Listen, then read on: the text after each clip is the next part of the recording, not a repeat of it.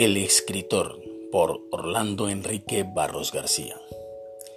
El hombre deambuló y deambuló entre multiplicidad de ideas que cruzaban furtivas su cabeza sesentera y sin embargo no pudo ir al encuentro de lo que tanto buscaba.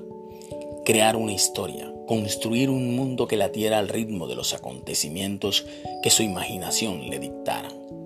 Aquello era lo que había intentado hacer en los últimos diez meses, desde la noche en que decidió que tenía que escribir la mejor historia de su vida, y a partir de allí no cesó de bosquejar textos sin lograr, por más que se empeñara, elaborar algo digno de su prestigio como narrador de historias, como escritor.